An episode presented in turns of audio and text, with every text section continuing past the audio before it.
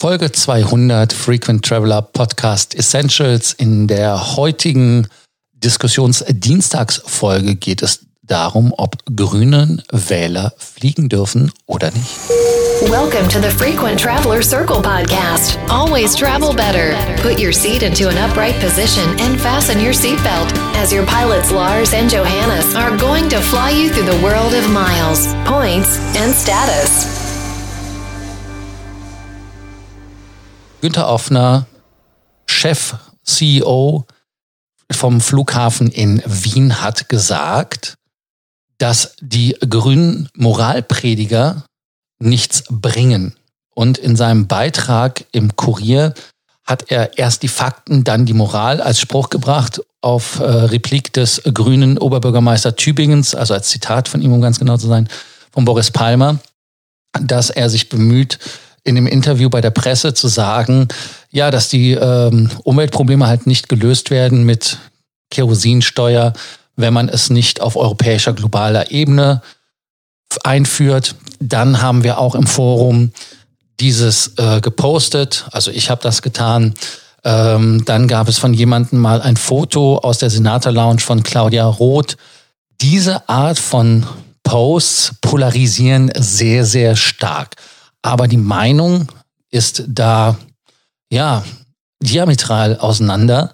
Die einen sagen, boah, Grüne dürfen nicht fliegen. Die anderen, mir doch egal. Und es gibt da natürlich auch einige Entgleisungen. Johannes, ähm, darf ein Grüner fliegen? Meiner Meinung nach absolut. Also das, äh, das Recht auf, äh, auf Fliegen möchten, möchte einem ja äh, zumindest aktuell keine, keine Partei wirklich aberkennen. Es gab natürlich mal diesen Vorstoß, ich glaube irgendwie drei Flüge im, im Jahr äh, von, von einem grünen Politiker, der ist dann aber ähm, auch wieder relativ schnell in der, in der Versenkung verschwunden. Also ich würde definitiv äh, niemandem das Recht absprechen äh, zu fliegen. Ich glaube auch, dass äh, das MDB, also Mitglieder des Bundestages, äh, die äh, Senatorkarte ja, mehr oder weniger äh, geschenkt bekommen. Wenn sie in Amerika in der entsprechenden politischen Institution sitzen, wären es ja sogar äh, Beruf nach Senatoren. Also von daher ähm, weiß ich nicht, ob die tatsächlich alle ihre 100.000 äh, Meilen im Jahr bei der Lufthansa sammeln. Aber natürlich ähm, die zugrunde liegende Frage, die nach wie vor absolut valide ist und auch ähm, Berechtigung hat, äh, diskutiert zu werden, das ist natürlich die, äh, die Frage, haben wir da nicht äh, in einigen Fällen eine, eine gewisse Doppelmoral. Es gab ja immer, immer mal wieder die Berichte, dass eben die Grünen am meisten fliegen, was dann aus, äh, aus ich glaube, das war eine kleine Anfrage, woraus das hervorgegangen ist. Ähm, ist das ein Widerspruch oder siehst du das anders, Lars? Ja, äh, ist das ein also ich bin immer dafür, dass jemand äh, real ist und dass seine sogenannte Street Cred natürlich für einen spricht. Und das heißt also, wenn ich eine Position vertrete, dann sollte ich diese auch vorleben. Das heißt jetzt aber im Umkehrschluss, wenn jetzt also ich sage, ich muss real bleiben und ich möchte keine Flugverbote haben, dann darf ich natürlich einem Grünen auch nicht verbieten zu fliegen, weil er grün ist, sondern einfach, ja, also ich gehen wir mal das so an. Also der Grüne versucht mir zu verbieten, dass ich fliegen darf. Ähm, ich versuche äh, dem Grünen das nicht zu verbieten, weil ich gegen Verbote bin.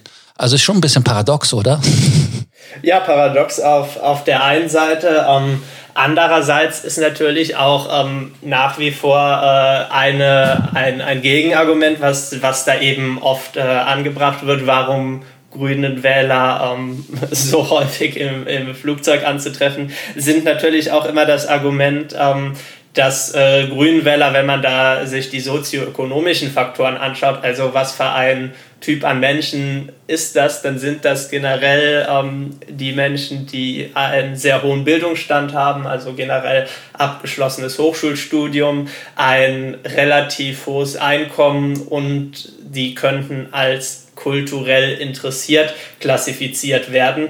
Das sind tendenziell ähm, Menschen, die relativ häufig fliegen, obwohl es natürlich mittlerweile in, innerhalb von Europa kaum mehr, wenn man auf den reinen Flug schaut, äh, die Einkommensfrage sein sollte. Also Ryanair bietet ja tatsächlich regelmäßig äh, Flüge durch den ganzen Kontinent für 10, 20 Euro an. Ist es de facto so, dass ähm, mit, mit steigendem Einkommen ähm, tendenziell auch die Anzahl an Flügen steigt? Andererseits muss man aber auch so fair sein und sagen, es ist nicht nur die Anzahl an Flügen, die steigt, sondern natürlich generell der Konsum und somit letzten Endes auch der CO2-Ausstoß. Also es wird immer äh, sehr viel aufs, aufs, äh, aufs Fliegen natürlich ähm, als vielleicht offensichtlichster Punkt äh, reduziert, aber meiner Meinung nach ist das was, was sich gar nicht nur so aufs Fliegen ähm, reduzieren lässt. Ja, also um, um meinen Gedankengang von eben noch mal kurz äh, abzurunden. Im, ich bin in der Tat dagegen, dass man etwas verbietet. Ich bin aber dafür, dass man gewisse Dinge leiten muss und dass man viele Sachen auch hinterfragen muss, ob es Sinn macht. Und Fliegen macht für mich in vielen Sachen oder in vielen ähm, Situationen keinen Sinn. Warum? Ganz einfach deshalb, weil die Flugzeit entweder teurer ist oder aber unwesentlich länger die äh, Reise mit dem Zug dauert. Äh, und da muss man halt dann ansetzen und die Flüge teurer machen. Deshalb bin ich also ein Befürworter dafür, dass man Flüge verteuert. Aber, und jetzt kommt das ganz, ganz wichtige Aber, man sollte die Züge pünktlicher, aber auch öfter fahren lassen, den Komfort erhöhen.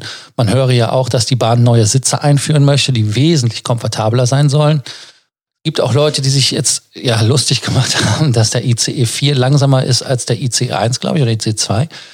Ähm, aber wir haben ja realistisch nicht so viele lang äh, ähm, solche Schnellfahrstrecken, dass der ICE überhaupt seine Geschwindigkeit ausfahren kann. Deshalb ist das mir am Ende des Tages relativ wurscht, ob der über 300 fährt oder nur 280 fährt oder was es da auch die wirkliche Zahl ist. Ich bin kein Bahnkenner.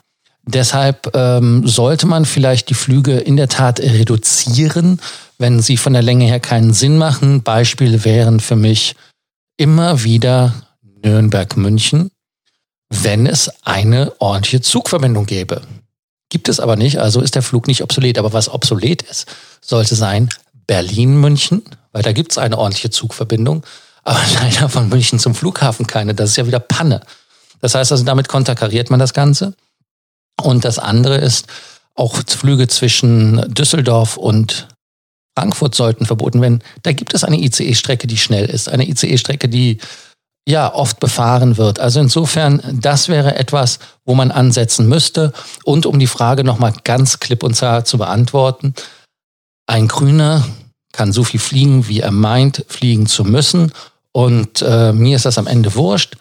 Äh, ich aber für mich selber, obwohl ich kein Grünenwähler bin, hinterfrage manche Flugentscheidungen. Äh, ich habe mir sogar eine Bahncard geholt in Deutschland. Ja, ganz, ganz aufregende Zeiten. Ist allerdings nur eine 25er. Das hat sich für mich gerechnet. Bei meinen Strecken, die ich gefahren bin, zum Beispiel waren dabei Hannover-Nürnberg, aber auch dann von Nürnberg nach München mit der Bahn oder auch mit der Bahn von München nach Wien. Also insofern durchaus Strecken, die ich früher nicht nur einmal geflogen bin und wo ich dann auch nicht mit der Wimper gezuckt hätte. Aber heute denke ich halt drüber nach, ob es Sinn macht oder nicht. Und da muss jeder sich halt an die Nase fassen. Und was ich auch interessant finde, ist, bist du eigentlich schon mal gefragt worden, ob du Grünenwähler bist oder überhaupt ein Wähler bist oder was du wählst, wenn du eincheckst? Woher wollen die das überhaupt wissen? Ja, also das ist, äh, ist natürlich äh, diese, diese ganzen äh, Pseudostatistiken und so weiter, die, diese ähm, ja, dieser vermeintliche Beweis, der geht meines Wissens nach auf, äh, auf eine Anfrage zurück, ähm, äh, wo letzten Endes mehr oder weniger eine Umfrage gemacht wurde. Und in der Umfrage hat man dann eben diese, diese Korrelation festgestellt, wie valide das Ganze ist. Ähm, kann, man, kann, man natürlich, äh, kann man natürlich drüber streiten. Ich würde es, würde es nicht komplett abstreiten. Aber ich denke, dass der wesentliche Punkt und auch ähm, das, was uns äh, diese ganze Klimadiskussion langfristig langfristig bringt, äh, folgender ist. Und zwar, dass, dass man jetzt in der Gesellschaft äh, ein, ein gewisses Bewusstsein für die Thematik äh, geschaffen hat. Du hast es ja angesprochen, dass äh, du hin und wieder dann auch mal hinterfragst, ist das eine Strecke, äh, die man fliegen muss oder wäre das nicht deutlich besser mit dem Zug zu fahren? Ähm, in der Politik ist, glaube ich, das Bewusstsein mittlerweile da, wir müssen schauen, dass die Bahn funktioniert und das wäre mir tatsächlich auch sehr viel lieber. Also wenn man mal ehrlich ist, ähm, in den Zug, äh, der, der fährt im Stadtzentrum ab, man setzt sich rein, ist, äh, ist zwei, drei Stunden unterwegs, äh, kann währenddessen aufstehen, kann, kann arbeiten, hat im Regelfall äh, funktionierendes WLAN und man kommt in der anderen Stadt an und ist direkt wieder im Stadtzentrum. Also das ist, äh, wenn, die, wenn die Verbindungen funktionieren, meiner Meinung nach in, in vielen Punkten, gerade in puncto Komfort, auch dem Fliegen überlegen auf solchen kurzen Strecken. Äh, man hat keine Sicherheitskontrolle, man, man muss nicht ans, ans andere Ende des Flughafens äh, zum Gate laufen und so weiter und so fort. Also das ist, äh, ist einfach, denke ich, was... Ähm, wenn daraus eben jetzt die richtigen Schlüsse gezogen werden, wenn der, wenn der Zugverkehr ausgebaut wird, Beispiel Frankreich wird ja immer oft genannt, wo man eben mit dem, mit dem TGW-Netz einfach die Notwendigkeit für, für solche Inlandsflüge in vielen, vielen Märkten komplett abgeschafft hat, äh, dann ist das einfach eine, eine Sache, von, von der alle profitieren können. Und um nochmal auf die Frage zu kommen, sollte Fliegen teurer werden oder ähm, wie die Fluggesellschaften sagen, wir sollten lieber das Geld investieren, um an, an Biokerosin zu forschen und so weiter und so fort. Ich denke, das ist einfach eine Sache. Natürlich ist es sinnvoll, wenn man, wenn man in Sachen Biokerosin forscht und ähm, macht. Andererseits ist das äh, für mich auch eine Geschichte, wenn man eben guckt, dass man diese Externalitäten, die ja, die ja durch, durch das CO2 entstehen, einpreist, dann, dann kann ich damit absolut leben. Allerdings auch nur unter der Bedingung, dass man, dass man das flächendeckend macht und eben nicht sagt, ähm, ja, wir, wir bepreisen das CO2 im Flugverkehr, aber in anderen Industrien ignorieren wir es, weil der Umwelt ist es letzten Endes vollkommen egal, ob das CO2 jetzt durch ein Flugzeug produziert wird oder durch das Kohlekraftwerk. Ich würde aber die Behauptung aufstellen, dass es äh, in vielen Bereichen wesentlich einfacher ist, Industrien zu dekarbonisieren, also auf alternative Antriebe umzustellen, als im Luftverkehr. Ganz einfach, weil der Luftverkehr ähm, schauen wir uns an, Batterien wären eine Option. Batterien sind ziemlich schwer. Ähm, das, das ergibt einfach wenig Sinn. Warum fängt man nicht in anderen Industrien an? Und da wäre dann auch wieder mein Ansatz, man muss eben eine wirkliche ganzheitliche Lösung finden, indem man äh, CO2 über Industrien hinweg gleich bepreist und nicht den, den Flugverkehr da symbolträchtig ähm, ja, als, als Feind ausmacht. Ja, äh, Johannes, du hast lange geredet. Ähm, ich hätte fast vergessen, was ich noch sagen wollte. Ähm, ach ja, ich habe mich eigentlich nicht bewusst für die Bahn entschieden, in dem Sinne, dass ich damals eigentlich gar nicht die Bahn als Alternative gesehen hatte, weil die Bahn für mich einfach nicht in Frage kam, aufgrund meiner Erfahrungen. Heute ähm, probiere ich es halt immer wieder aus.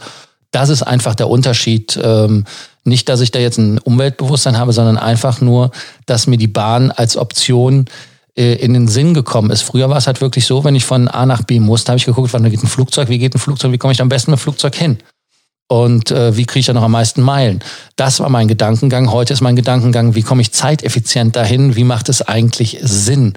Und äh, das ist der Gedankengang, der dahinter steckt. Ähm, ja, Fliegen, äh, du sagst noch Batterien. Ja, Batterien haben nicht nur das Problem, dass sie schwer sind, sondern die haben ja auch das Problem, das sind sie die 787. Da sind ja einige Batterien, Gott sei Dank, nur am Boden, aber abgefackelt. Also das ist ein Sicherheitsrisiko. Wir erinnern uns auch, dass wir Batterien nicht in die Cargo legen dürfen, ohne äh, da Schlussverhältnisse zu haben, die da ein Feuer hemmen. Ja, Fazit. Ähm, heute waren wir etwas kontroverser. Wie ist eure Meinung dazu? Wir warten auf eure Antworten, auf eure Reaktionen. Schreibt uns doch gerne auf WhatsApp, genauso wie bei Sorgen, Ängsten oder Nöten. Äh, Instagram, ihr wisst ja, wie die alle geht. Auch hier den äh, grünen Link folgen. Da kommt ihr direkt bei uns aufs WhatsApp und könnt uns schreiben. Ansonsten auch einfach unter dem Podcast schreiben und die Kommentare auf Facebook. Abonnierbefehl, der Klassiker, nicht vergessen, damit ihr auch die nächsten Folgen nicht verpasst. Das war ja quasi Folge 200. Wir haben noch viele, viele, viele, viele Folgen auf Lager, damit ihr wirklich keine verpasst und morgen wieder eine Ausgabe vom Frequent Traveler Podcast Essentials. Do not forget that you can always email us, message via Facebook or WhatsApp, and can include your photos too. Your story will be covered here on an episode of the Frequent Traveler Circle podcast. Always travel better.